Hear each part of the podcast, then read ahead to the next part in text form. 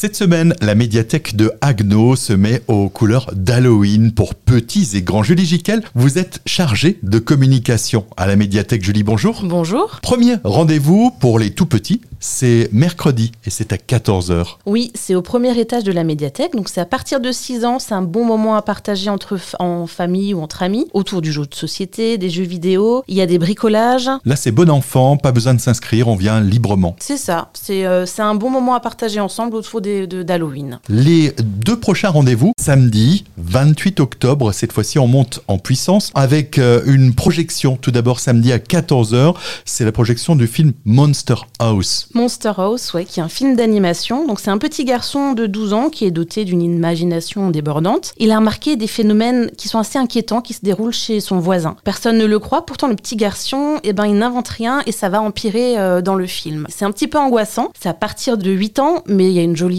Puis surtout, on le rappelle, hein, c'est pas un film d'horreur, on peut venir facilement en famille avec les petits. À partir de 8 ans, on peut venir visionner le film, il n'y a rien qui fait vraiment peur. Et enfin, une soirée Halloween, c'est à partir de 18h jusqu'à 22h, alors que la médiathèque est habituellement fermée, et bien là le public va pouvoir faire différentes démonstrations, différentes pratiques autour d'Halloween dans ce bâtiment chargé d'histoire, c'est pour ados et adultes. L'ambiance devient un petit peu plus sombre à la médiathèque, effectivement, le soir. Les gens vont pouvoir euh, passer à la réalité virtuelle horrifique avec euh, une immersion, avec un casque VR euh, qui va pouvoir reprendre le jeu Resident Evil Village avec un jeu de zombies. On a aussi une projection en continu de la série Creepshow et la fabrication de cocktails d'Halloween. Et pour finir, le jeu du loup-garou qui remporte toujours un franc succès. Mais alors attention, effectivement, le public ado-adulte, il y a quand même des petites choses terrifiantes qui vont se passer. C'est en accès totalement libre dès 18h à la médiathèque. Il est juste recommandé de s'inscrire si on veut participer au loup-garou.